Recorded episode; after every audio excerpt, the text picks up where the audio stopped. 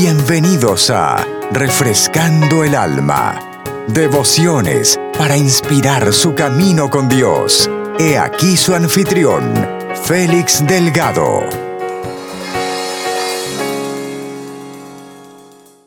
Jonás en el capítulo 1 y vamos a comenzar en el verso 13. Gloria al Señor. Aleluya. Dice, y aquellos hombres trabajaron para hacer volver la nave a tierra, mas no pudieron, porque el mar se había embravecido, se, se iba embraveciendo más y más contra ellos. Entonces clamaron a Jehová y dijeron, te rogamos ahora, Jehová, que no perezcamos nosotros por la vida de este hombre. Están hablando de Jonás. Ni pongas sobre nosotros la sangre inocente, porque tú, Jehová, has hecho como has querido. Y tomaron a Jonás y lo echaron al mar, y el mar se aquietó de su furor. Y temieron aquellos hombres a Jehová con gran temor. Y ofrecieron sacrificio a Jehová e hicieron votos. Pero, eso lo cambió todo, ¿eh? esa palabrita, pero Jehová tenía preparado un gran pez que tragase a Jonás.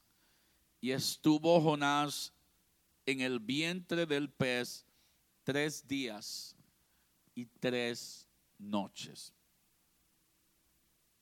Tres días y tres noches. Pero Jehová tenía preparado un gran pez que tragase a Jonás. Dice que el pez no iba a tragarse a todos, solo se iba a tragar a Jonás, a quien estaba huyendo de la presencia de Dios.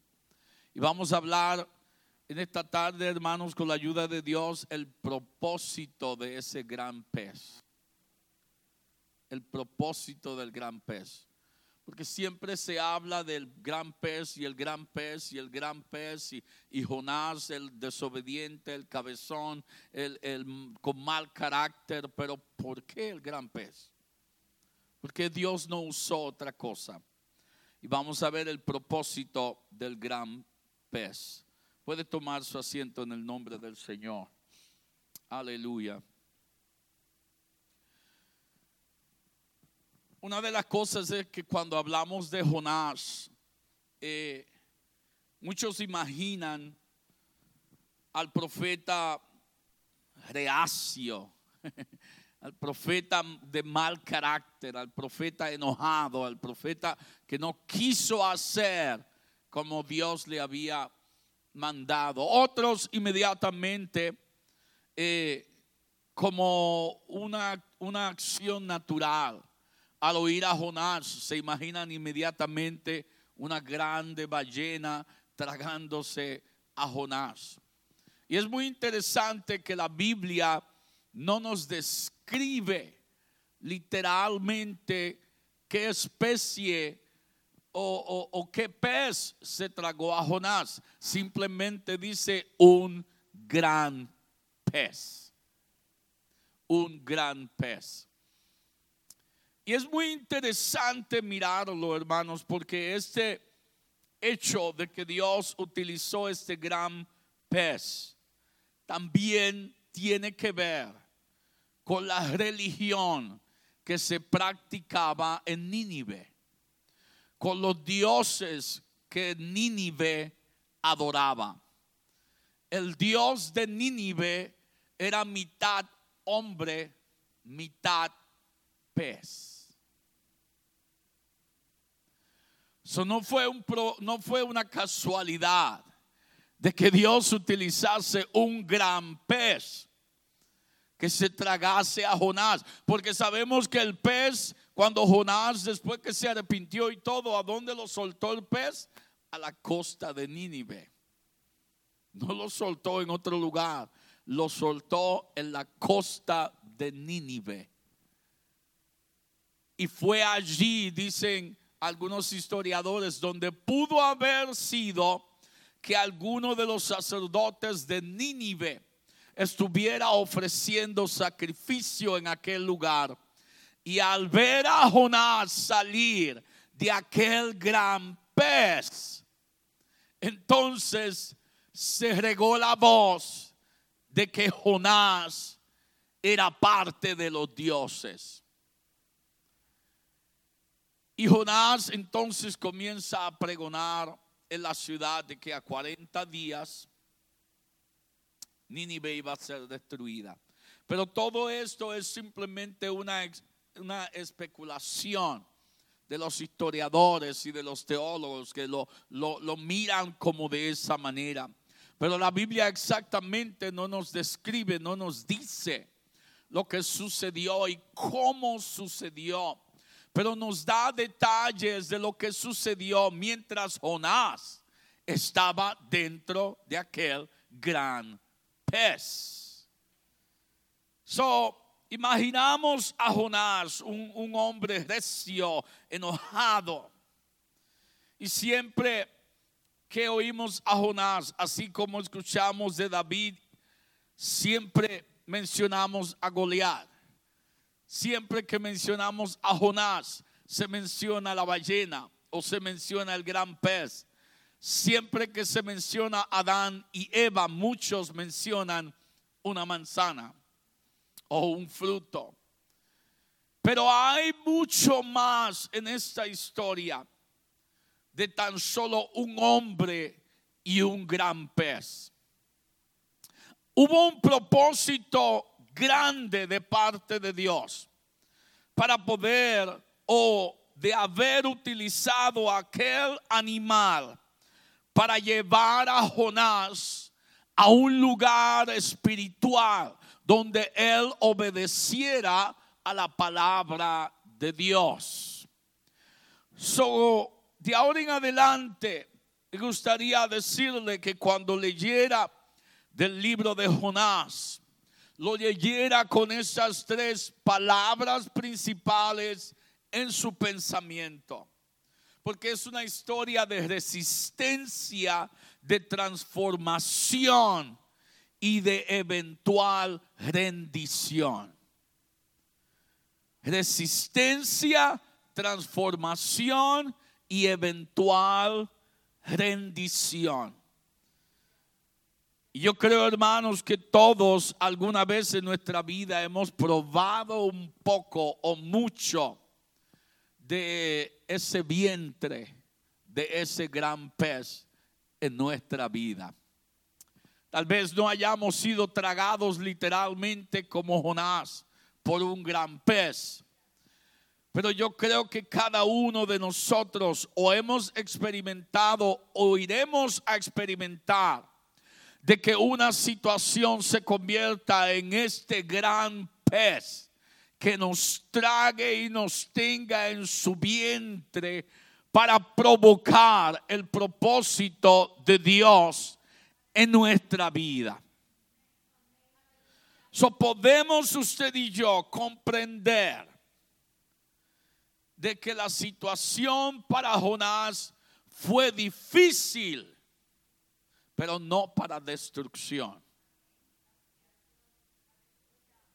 Fue dificultuosa, pero no para destruirle. Por ejemplo, podemos comenzar a pensar en la bestia, en aquel gran pez. ¿Qué habrá sido la primera expresión de Jonás al verse tragado?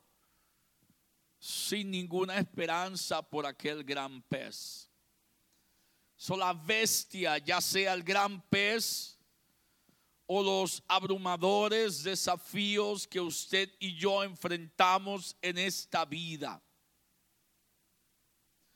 parecerán muchas veces insuperables, porque la verdadera salida requiere un cambio profundo. de la única manera que salgo de ahí es cambiado. No voy a salir igual, no voy a salir tal y como entré. De la única manera que puedo salir de ahí es siendo cambiado. Oh, gloria al Señor. Y si usted y yo somos realistas y, somos verdaderamente transparentes, honestos, no nos, no nos gusta el cambio. Nos gusta todo igualito ahí, que yo sepa lo que viene, qué es lo que hay, a dónde voy a ir, cómo lo voy a hacer. No, ya sé lo que va a estar allá. No quiero encontrarme con ninguna sorpresa. El cambio causa incertidumbre. El camino al cambio causa incertidumbre, causa desesperación, causa preocupación, causa eh, eh, eh, el, de, el de poder pensar, ¿lo hago o no lo hago? ¿Me muevo o no me muevo? ¿Entro o no entro? ¿Estoy o no estoy? ¿Por qué? Porque no sé lo que hay delante de mí. El cambio no me lo muestra todo. El cambio, hermanos, podríamos decir que es una acción que se manifiesta en nosotros que es invisible. Porque no vemos lo que va a ocurrir delante de nosotros. No podemos sin siquiera tratar de, de, decidir o de mirar o, de descifrar. Oh, ok, oh, ya veo lo que viene. No sé lo que viene. No sé cómo va a suceder. No sé cuándo va a suceder. Pero va a llegar el momento donde usted y yo solo tenemos una decisión o entro a la puerta del cambio o decido vivir el resto de mi vida dentro del vientre del gran pez. Dios no va a decidir por mí. Abuelito no va a decidir por mí. El presidente o el gobernador no van a decidir por mí. La Biblia habla, hermanos, de que esta salvación es individual, es personal, es usted y yo. Usted y Dios, usted y Dios, yo y Dios. Nadie más puede decidir por mí, nadie más puede obligarme a entrar al cambio. Dígale al que está al lado suyo, ni el mismo diablo Al contrario, Él no te va a animar a que cambies. Lo que te va a animar a quedarte igual. Ah, ¿para qué vas a perder el tiempo? ¿Para qué vas? No, no. Eso no es de Dios. No, no, no. Dios no está en eso.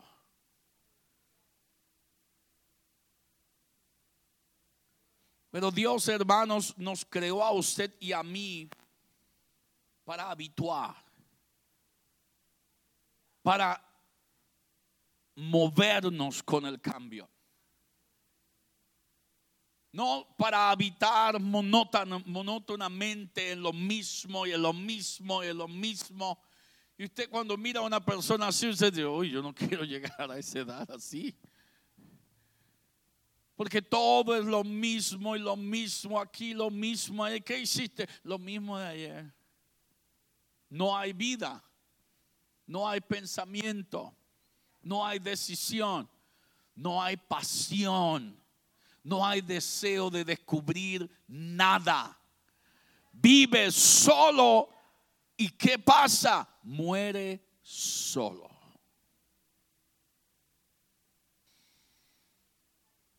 So, la realidad es que el cambio es difícil. Pero la mayor realidad de todo esto es que no es imposible. Es difícil, pero no imposible. Gloria al Señor. Eso de que dicen por ahí de que no, que la gente no puede cambiar. ¿Qué nos van a decir? ¿Qué pueden decirnos? Yo puedo decir, yo no soy el mismo de la semana pasada.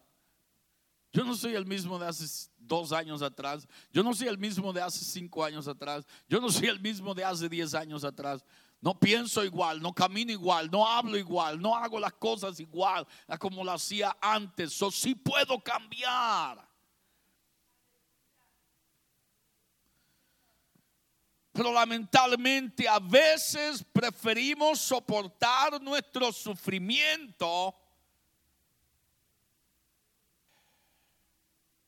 que enfrentarnos a lo desconocido, a lo desconocido que puede cambiarme.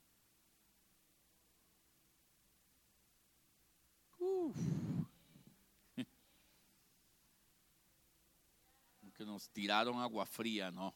Uy. Pero es muy cierto, hermanos. Muchas veces simplemente nos acostumbramos al dolor de tal manera que quedo sin sentido ninguno. Ya no me duele como antes. Ya no me preocupa como antes. ¿Cómo anda la pierna? Ahí todavía la tengo metida en el pie. Ahí la tengo en el cuerpo. Ya no funciona, pero me acostumbré. Nunca fui al médico. Porque no, eso, eso no es nada. Eso no es nada. Eso no es nada. Cuando vengo a llegar al médico, ¿qué me dice el médico? Tenemos que picarla. Ya no sirve. ¿Por qué? Porque me acostumbré al dolor. ¿Qué hubiera pasado, hermanos, con Jacob? Si cuando inmediatamente el ángel le dice, suéltame, que raya el alma, Jacob lo hubiera soltado. ¿Dónde hubiera quedado su fe? ¿Dónde hubiera quedado su carácter? Porque el ángel lo que estaba haciendo era probando la fe de Jacob. Dándole a Jacob mismo a entender cuánto valor estaba dando a la bendición de Dios. Era un momento, hermanos, para Jacob, era un momento de vida o muerte. Literalmente Jacob lo que estaba diciendo a Dios es, o me tocas ahora o Esaú me va a tocar o me bendices ahora o ya terminó mi vida la mano de Esaú. cuando el ángel le dice suelta que raya el alba, Jacob le tuvo que responder, ah, ah hasta que no me bendigas, no te voy a soltar. Aun cuando el ángel descoyuntó el muslo, el muslo de su cintura, todavía toma ese mismo dolor, utiliza ese mismo dolor para sostenerse más fuerte del ángel y hablarle nuevamente hasta que no me bendigas, no te suelto. So, el cambio, hermanos, sí va a causar dolor.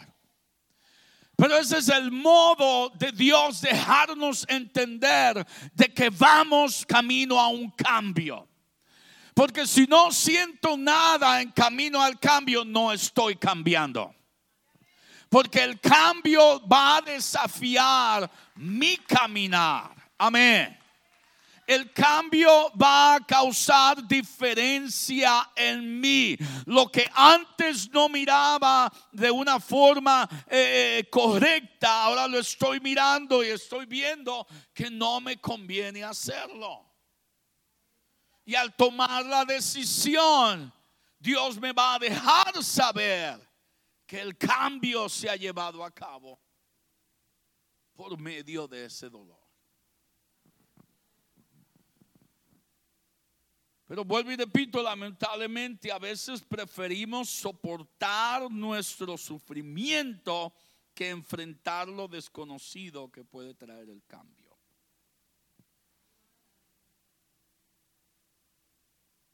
Pero podemos preguntarnos esto.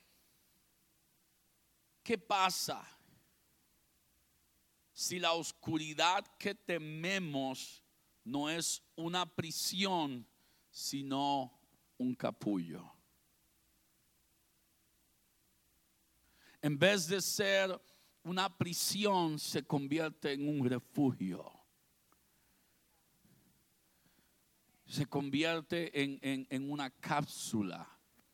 Se convierte en un lugar donde estoy creciendo. Jonás, hermanos, desafió las instrucciones de Dios. Sí, lo vemos muy bien. Dios le dice, levántate, ve a Nínive y predica contra la ciudad, porque su pecado ha llegado hasta mi presencia. Y Jonás le dice, ah, yo no voy para allá. No. No. ¿Qué decide? Decide irse para otro lado, a la dirección contraria, a la dirección opuesta a Nínive. Y dice la palabra de Dios literalmente, estaba huyendo de la presencia de Dios. Pero David dijo, ¿a dónde me iré de tu espíritu? ¿Y a dónde me esconderé de tu presencia? No hay lugar donde yo pueda esconderme. Si todo lo que veo Dios lo creó. Todo lo que se ha hecho. Aun si si fuera posible irme a otro planeta, Dios lo, Dios lo creó. ¿O cree que porque otro planeta Dios no se va a dar cuenta que me fui allá calladito? Antes de que yo me fuera, ya Él sabía dónde yo iba. So desafía las instrucciones de Dios y cuando lo atraparon, cuando lo descubrieron, fue arrojado al mar. Lo ven durmiendo mientras está la tormenta, lo despiertan y le dicen, hey dormilón, despierta y, y, ora a tu Dios a ver si, si nos salva de esta. Y Jonás pide permiso, ¿no? Ah, tengo algo que decir. Esto es por mi culpa. ¿Quién eres tú? Oh, yo soy fulano de tal, soy profeta de Dios. Soy profeta de Jehová. Ah, esto ya lo explica todo.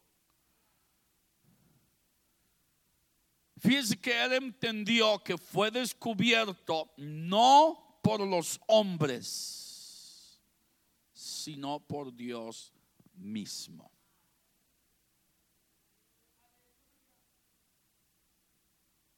Y le dice a ellos, si, si me sacan de la barca, me tiran al agua, van a estar, ustedes van a estar bien.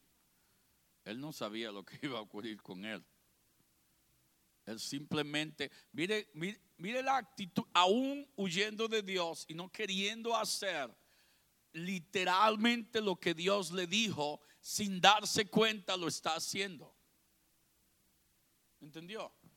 Dios lo envió a Nínive para que predicase en contra de la ciudad, para que la ciudad se arrepintiese, para que Dios perdonara a la ciudad. No quiso hacer eso, pero ahora en estos hombres, en esta barca, se está dando él mismo como sacrificio para que Dios tenga misericordia de ellos, que son inocentes, que no tienen culpa ninguna. Y es arrojado al mar. Y entonces ahí es donde vemos de que Dios en el verso 17 tenía preparado un gran pez que tragase a Jonás. Tenía un gran pez que tragase a Jonás. Ahora, quiero que se imagine conmigo la oscuridad que Jonás habitó. La oscuridad, y no tan solo oscuro, pero sofocante. No sabía dónde estaban los lados del pez, no sabía qué estaba sucediendo, todavía está vivo.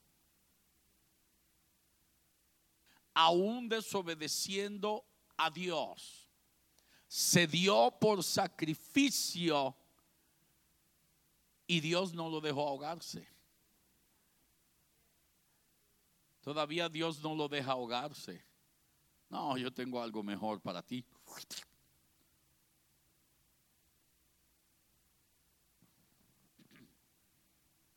So, la oscuridad sofocante, el sentimiento de estar perdido y la desesperación que podría haber consumido a Jonás.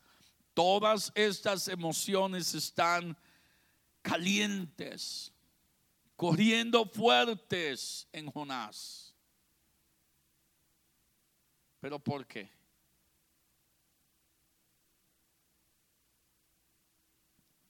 ¿Por qué el gran pez? ¿Por qué Dios no lo dejó que se ahogara y lo sacara del agua y lo revivía en la, en la orilla de Nínive? Dios podía hacer eso. ¿Por qué este abismo confinado en lugar de un final rápido en las profundidades del océano? ¿Por qué Dios lo confina al, al, vientre, al estómago de ese gran pez y no a las profundidades del mar? Y levanta otro profeta.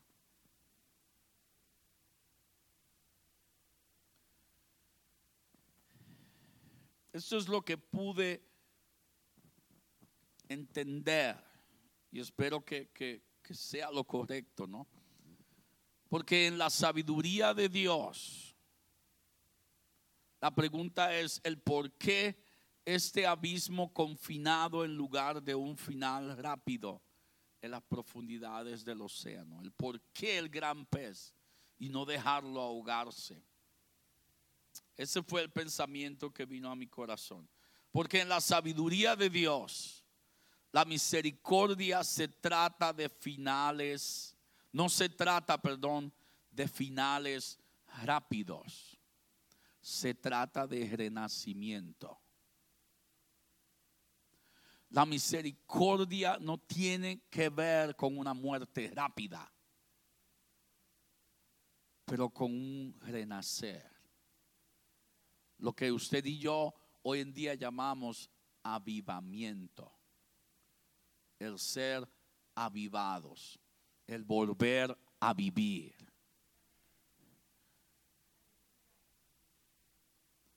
Lamentaciones 3, 22, 23 nos dice, por la misericordia de Jehová no hemos sido consumidos porque nunca decayeron sus misericordias, o sea, nunca se detuvieron, nunca se gastaron, nunca se debilitaron, nunca dejaron de ser, porque nuevas son cada mañana y grande es su fidelidad. Grande es su fidelidad. So, la sabiduría de Dios nos muestra que la misericordia no se trata de finales rápidos, no se trata de, de, de, Dios brincarnos de aquí para allá y ya llegué al lugar y wow, lo obtuve todo, pero ¿qué aprendí entre medio? Nada. ¿Por qué? Porque brinqué de aquí a acá. Pero cuando Dios me deja caminar todo el camino hasta llegar al otro lugar, Ahí es donde está la lección. Ahí es donde está el cambio. Ahí es donde la dificultad me muestra cuán grande y cuán fiel es Dios. Que al mirar atrás podría decir, wow, yo pude haber muerto allí, oh, yo pude haber caído ahí, oh, yo pude haber sido engañado ahí, pero por la misericordia de Dios su propósito continuó y su misericordia me llevó paso a paso hasta llegar al otro lugar.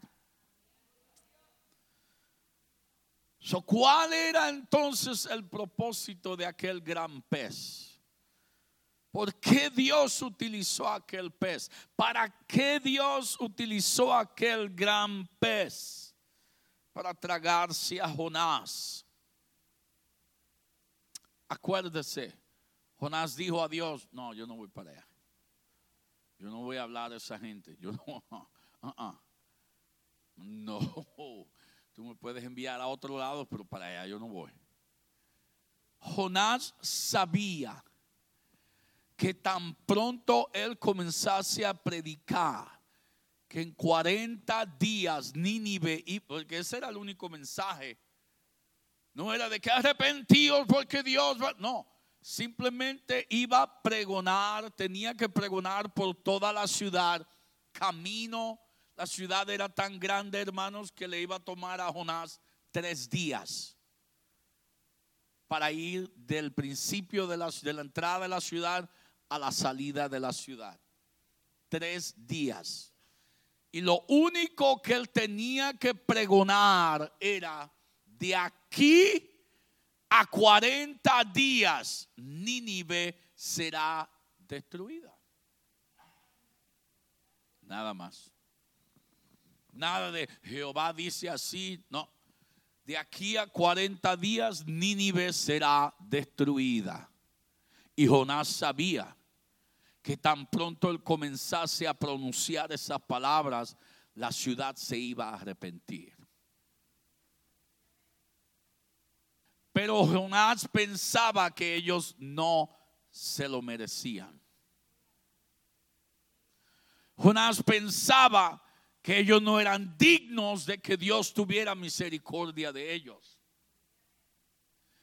Jonás pensaba que ellos no merecían sino el castigo de Dios y que Dios pronunciara el mismo castigo que pronunció sobre Sodoma y Gomorra en aquella ciudad de Nínive. Y vemos, hermanos, que Dios no le insistió.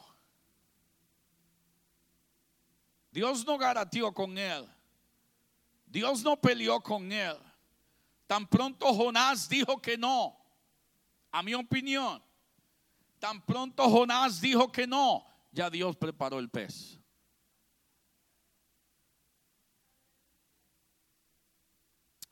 Ok.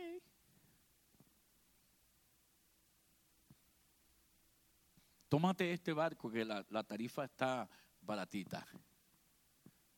Y ese es el mismo barco que lo iba a llevar a la ruta que Dios había puesto en aquel gran pez. Hermanos, cuando Dios pronuncia propósito y señala propósito, no importa a dónde nos dirijamos, garatiemos, pataleemos, nos hagamos los enfermos, Dios va a llevar su propósito cumplido. aunque me cueste años, Dios lo va a llevar acá. Dios no se va a olvidar. Él no va a perder la memoria de cuántos años lleva hace, ya le dije. No. Porque un día es como mil años para él y mil años como un día. ¿Qué nos quiere decir? El tiempo a él no le, el tiempo a él no le pesa. El tiempo espera por él. Dios no espera por el tiempo.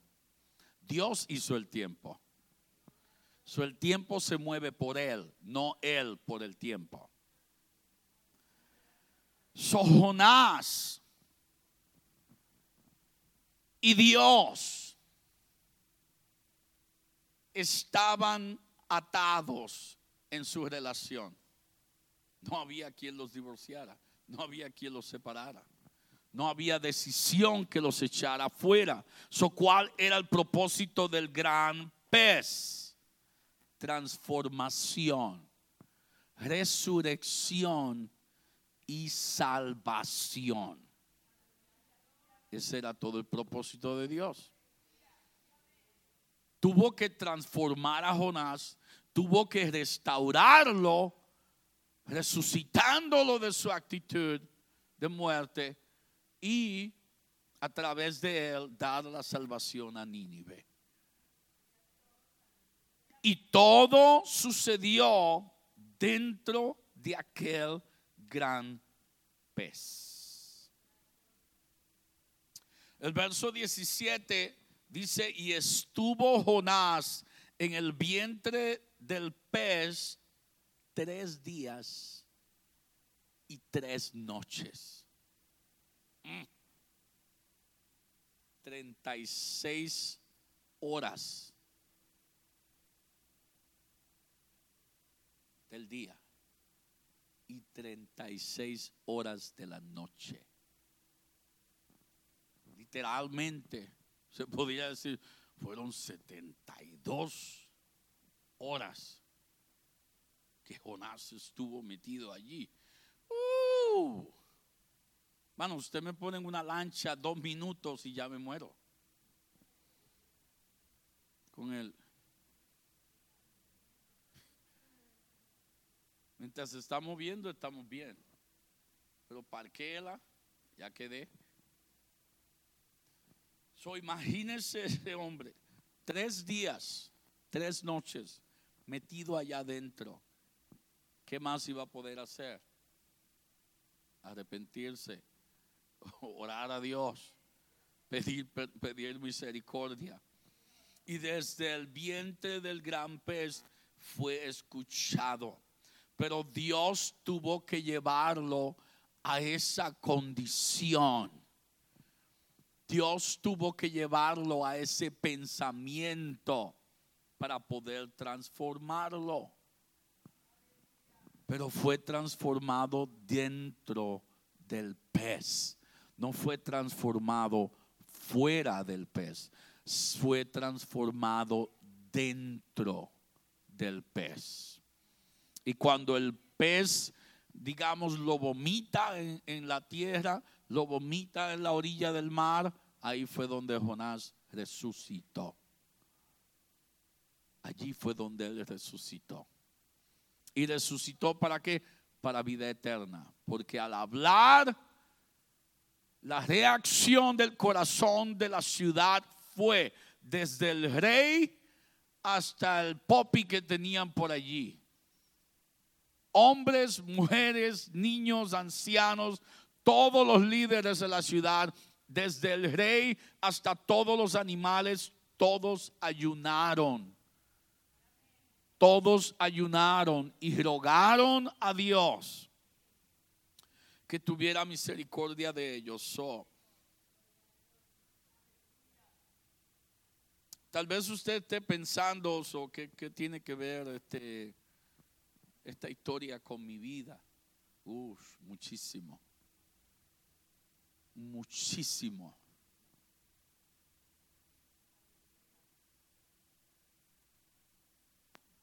Pero no está la vida, no está la vida llena de sus propios grandes peces. Situaciones que estamos bien en casa y de momento suena el teléfono y nos traga ese gran pez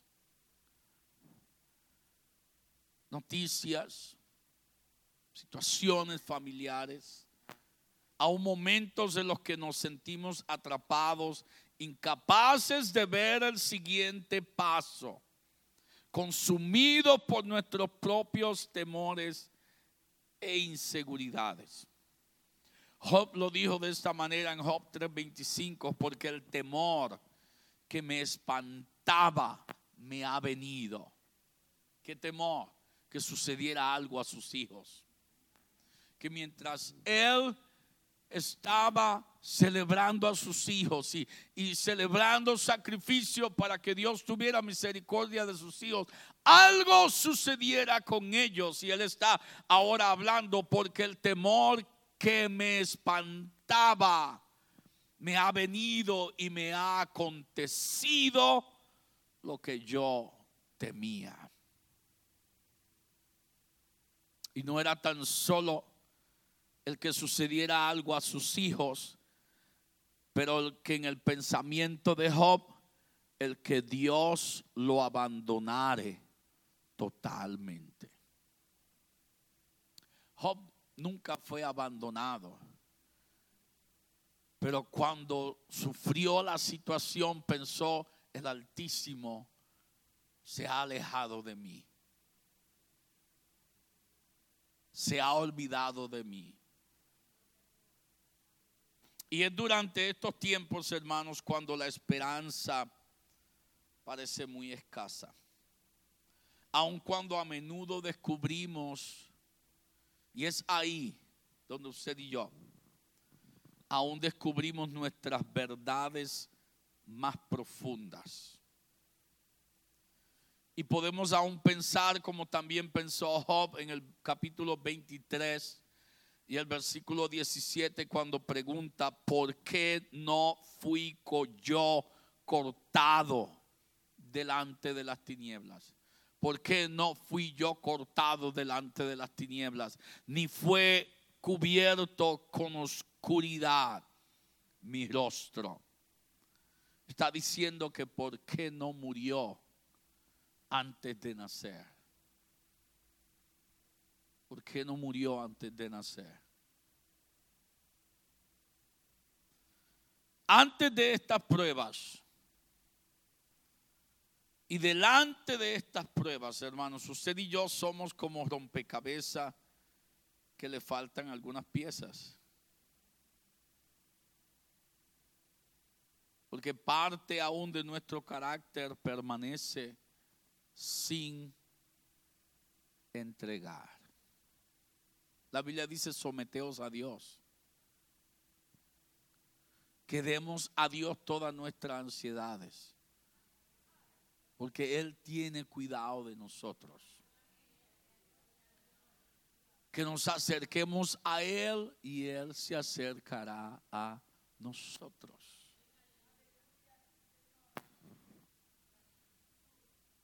Cuando estamos en esta situación, literalmente usted y yo somos como un rompecabezas que le falta piezas.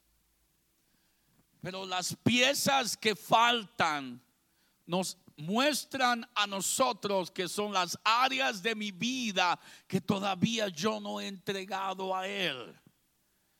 Es por eso que no me siento completo. Es por eso que no estoy totalmente construido. Es por eso que no veo la imagen completa. Dios no me está Dios no se está burlando de mí. Dios no me está llevando a vergüenza. Dios está abriendo mis ojos para que yo pueda hablarle a él lo que me hace falta. No nos dice él mismo que toquemos y se nos va a abrir, que llamemos y se va a abrir la puerta. Que busquemos y vamos a hallar. Que nos pongamos de acuerdo en una cosa y se nos será hecha por nuestro Padre que está en los cielos.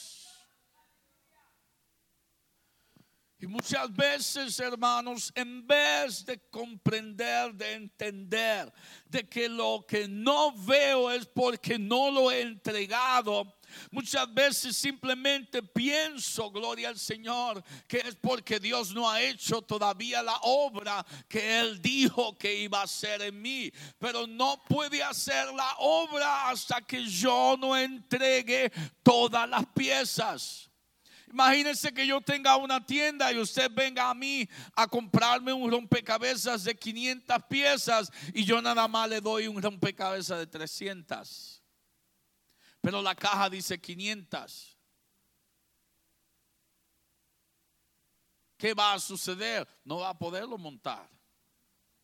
No va a terminar hasta que entregue todas las piezas. La obra no va a ser terminada. So aquí literalmente podemos aplicarnos el dicho donde dice, no juzgues la pintura antes de ser terminada.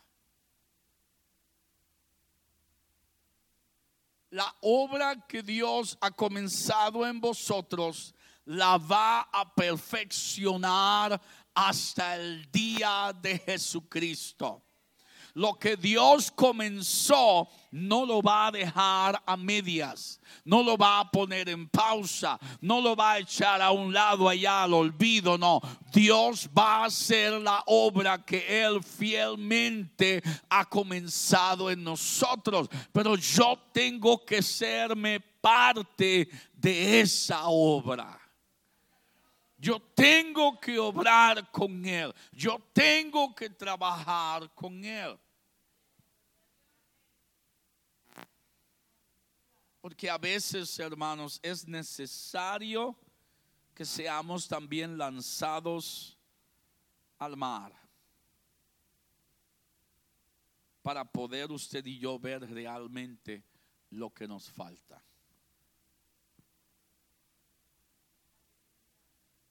Pero nuestro instinto humano es resistir. Tratamos de encontrar salidas, buscamos un rayo de luz solo para sentirnos aún más confinados, más apretados, más hundidos. Pero ¿qué pasaría si simplemente la clave o la llave para abrir esa puerta se llama rendimiento y no resistencia? ¿Qué tal si simplemente es rendirnos? Es decir, ya, no puedo más. Ya no puedo más. He tratado, he y he cometido el error, he cometido el error, he cometido el error y he tratado y he tratado y he cometido el error y he cometido el error. Ok, eso ya dese por vencido. Échese a los brazos del Señor échese a sus brazos, dígale, Señor. Yo no puedo, tú sí puedes, yo no puedo, tú sí puedes. Ya no tengo fuerzas, ya estoy cansado. Como dice la alabanza, estoy cansado de estar cansado, estoy enfermo de estar enfermo. Lo he tratado todo y nada he podido. Pedro entendió diciendo, humillaos pues bajo la poderosa mano de Dios para que os exalte cuando fuere tiempo. So, una vez que usted y yo dejamos de luchar, dejamos de resistir y nos sometemos al viaje, nos sometemos al propósito, entonces nos damos cuenta de que el vientre del gran pez no es un callejón, sino una salida. Una puerta de entrada.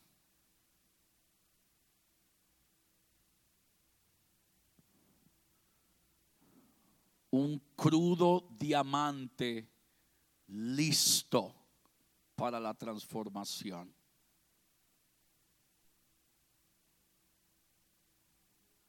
Y nuestras debilidades son forjadas en fortalezas. Para terminar, si estás en medio de tu propio pez, recuerda a Jonás. Y recuerda que a veces debemos de ser derrumbados para ser reconstruidos más fuertes. Gloria al Señor. Transformación resurrección y salvación. Fue lo que aconteció allí. Póngase de pie conmigo en esta hora.